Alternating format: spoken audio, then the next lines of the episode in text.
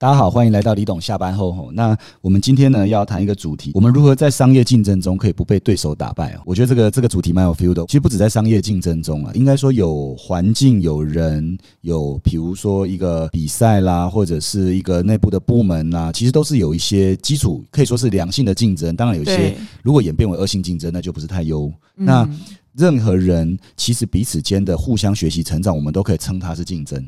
对吧？对所以你只要遇到了有需要学习的事情，你都会遇到这个所谓的竞争的议题。这就比较有一个有趣的事情了，哦就是如何能在商业竞争中不被打败。你遇到你直觉哈，就是这个关键是什么？嗯，感觉必须要让自己是不可取代的嘛。不可取代啊。对，呃，当然你要有不可取代的，但是我觉得老洛克菲勒把这件事呢，我觉得从某个面向来讲，我觉得他有趣的地方是说，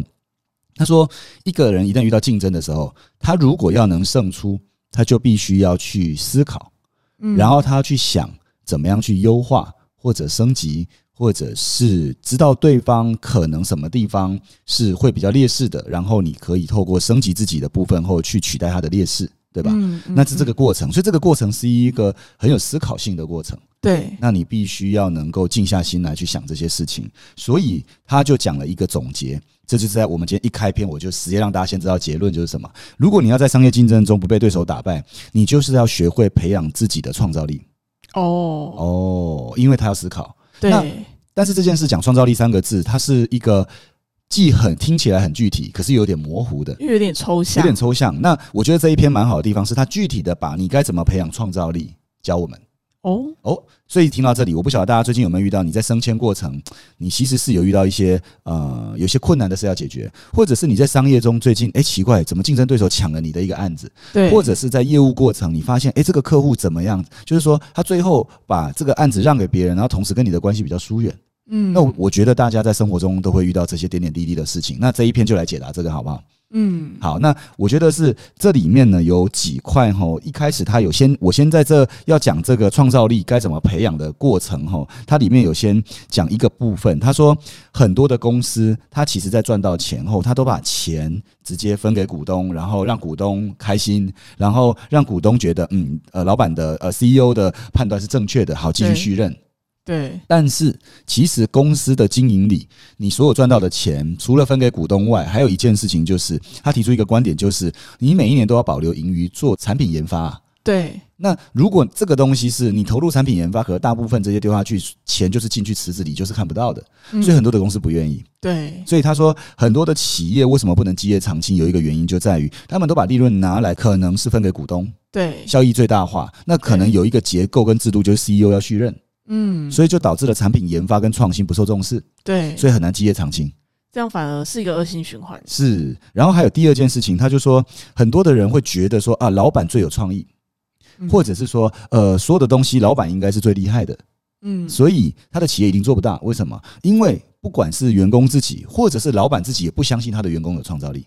哇，嗯那他的他的企业也无法基业长青。对，因为其实他这里有点出一件事，他说每一个人都有创造力哦，所以大家如果听到这里，你会有一个疑问，就是我有创造力吗？我每天我不就在执行一些我老板跟我主管叫我做的事吗？我真的会有吗？那嗯啊在这样的情况下，我要很笃定的告诉大家，其实每个人都是有创造力的。那对我接着讲怎么培养创造力，大家就会知道说，哦，为什么我能够有创造力，是来自于这些元素。所以其实每个人是要能够有这个意识，是能启动自己的创造力的。那只是每一个人创造力面向是不一样的，所以就是进一步去看怎么发挥。对 OK，那有了这样，大家比较有信心，对不对？对，好，比较有信心后，我来讲哈，这本书讲四个创造力的培养跟应用。这四个创造力的培养应用，它第一个用的名词叫做创造力的培养是一个心理的活动。嗯，那什么叫心理的活动？它是这样子哦，它的描述是这样，他说你必须要在你初期学习一些事情，以及在经历一些事情的阶段，你必须要静下心来，客观的去收集很多的这个世界的事实。嗯，为什么要收集事实？因为当你收集的事实不够多的时候，人是没有讯号，人也是不知道状况的情况下，他很难产生这么多讯息彼此间的连接。对，那他讲到一个很重要的重点，他说人的潜意识是会把你收集的所有既定的事实去做串联的。嗯，比如说，你原本想为什么有很多的公司说，哎，奇怪，为什么这间公司发展 A，结果最后能够发展 B？可是这两个以前没有人做过啊，对那，它怎么产生的？是因为它大量收集 A 的事实，又大量收集 B 的事实，然后最后发现 A 有某些地方跟 B 是怎样可以连接在一起，有连，结的，对就好像是我们一直有曾经讲过，为什么我们从 finance 竟然跨到了生机医疗？其实嗯 finance 里面有一块在财务风险管理是生机医疗极度需要的，对所以就把它产生了 linking。对，这个就是在这个初期发展阶段，你要大量的收集事实，所以你的大量收集事实，呃，有一点就是说，我们常常有时候面对我们所站的立场，在收集事实的时候，我们常常会给这些事实一些 comment，对那自然而然这些事实有可能就加入了你很多主观的意见，嗯，所以在收集事实的时候，要尽可能保持什么？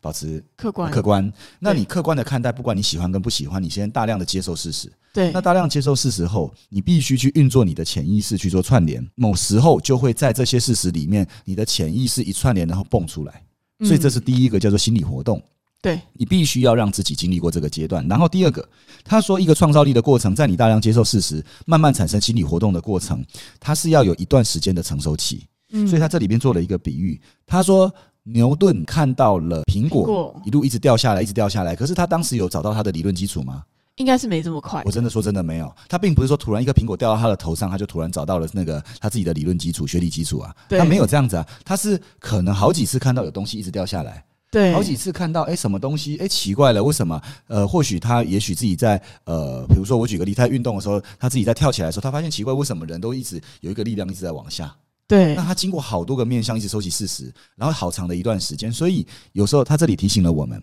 当你要有创造力的过程，你在收集事实的过程，你可能要有一些耐心。嗯因为你要让这个事实要去发酵酝酿，你必须要经过一段时间，对所以这个事实会最终收集的非常的大量，做了非常多的串联以及很多错误的连接后，慢慢的变成型，甚至蹦一一触即发。对，所以他会先经历过这两个过程，嗯然后第三个过程，他讲了一个很有趣的事实，就是这时候当你事实很多，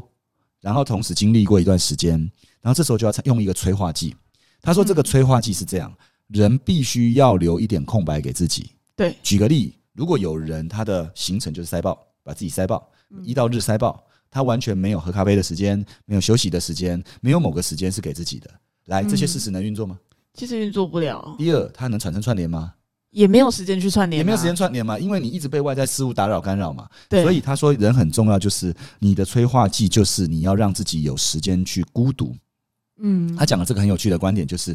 能够让这些心理活动以及成熟期拉长以后，慢慢能够发酵的关键，就是人必须要给自己一些时间跟自己相处，人必须要能够学会享受孤独。嗯那讲了这些其实是很关键的，因为他说，呃，里面他讲了一个例子，他说有个企业家，他每周五他都会给自己时间跟家人吃饭，嗯然后每周五会给自己时间空空闲着，可是每周就是周五比较空闲，可对是一到四跟礼拜六哇忙到爆。对那他礼拜五的那个空闲是他回想是他很多的点子发现时候的来源，嗯所以那个礼拜五的时候，他说别人以为是哦他就待家里啊，哦没有，他的那个发呆、他的孤独，他都是让他的心理活动以及这些串联一直在产生的过程。对所以这个方法是非常具体的，意思就是说，如果现在听大呃我们的懂粉们，现在假设你觉得你的日常已经极度的忙碌了，忙到你都无闲暇听这些的时候，也没有心思去整理这些的时候，可能是时候你要慢一点点。嗯如果你没有慢下来，就会非常的辛苦。为什么？因为你就会发现你被所有事情追着跑，被小孩追着跑，被工作追着跑，被老板追着跑，被谁追着跑，嗯然后所有的东西乱成一团，所以你心里永远是乱的，甚至这时候对小孩会更容易发脾气，对对老公更会念，然后对老板更会怎样起冲突，然后也常常换工作。对哇塞，那这些就很惨的，得不偿失。嗯，所以我觉得这个个第三个，他讲说，你孤独是你最好创造力的催化剂。哇，这个真的是太棒了。嗯再来第四个，他还讲了一个，第四个很重要的，有了心理活动，有了时间酝酿，有享受孤独，然后同时最后他讲，我们要培养主人翁的精神。为什么呢？因为真正创造力的过程，只有在主人翁精神驱使下，你才能够发生。为什么？很简单，一个人如果第一，他没有一些他想做的事；对第二，他如果被分派的任务，他觉得是别人指定我，那反正正我就把它做完就好了。嗯心理上就不一样哎，啊，这时候他会什么客观的收集事实吗？不会他的心理状态就让他看待这些事实都不客观了，对因为他已经本身他的设定就是哦，反正我把它做完就好了。对然后他看待这些事情就是事情完成就好了。对他不会真的好好去观察这些过程里有哪些东西环节是很客观的存在，以及对他是有用的。嗯没那错主人翁的精神，它的定义是这样：你为了达到一个特定的人生的目标，然后你有在两个人以上之间产生合作，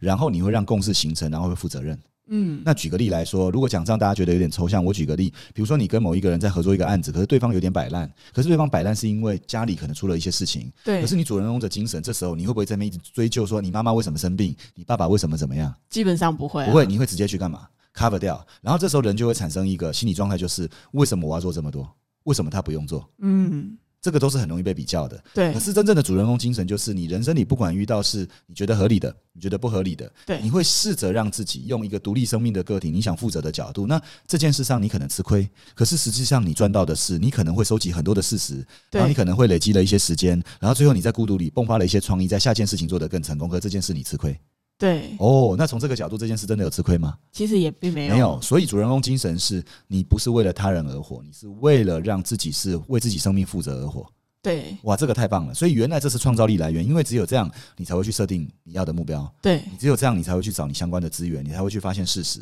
然后最后迸发。嗯，所以这几个我觉得是很好的哦、所以这几个我觉得有几点，我们再把它整理一下哦。第一个，我们必须在第一阶段是收集客观的事实，然后让我们的潜意识能够去运作，这是第一点。然后运作需不需要时间？一定会需要，啊需要时，间，所以需要一个成熟期。对，好，那就运作一段时间后，不用急着有答案。嗯，然后第三，你必须很很多的时候让自己静下心来，有时候只是发个呆，把这些东西酝酿好，可能会蹦出一些火花。对所以有些人为什么说他在洗澡的时候会想出一个点子，嗯，他因在为发那时呆候的就是静下来了，静下来的时候，可是我们没想到孤独这么重要，甚至对有时候人们害怕孤独，对，人们都喜欢跟大家热热闹闹的在一起，可是有时候必要的孤独是重要的。对，再来一个就是最终有主人公精神，所以你会为一件事完整的负责，而且你会去设定目标，如此可以把前面三个同整起来，最终让这些产生火花。嗯，哇，这个过程实在是很棒。那我觉得对他写给他这个儿子，就是在这件事情上面，我觉得非常的重要。那大家可以参考。那当然，大家在过程里可能有时候真的会觉得有点孤独，对，或者有时候会觉这是得哇有点难熬，很正常。真的会需要一点时间，这时候你可以来李董下班后下面留言，我们会对回复你说我们也经历了什么过程。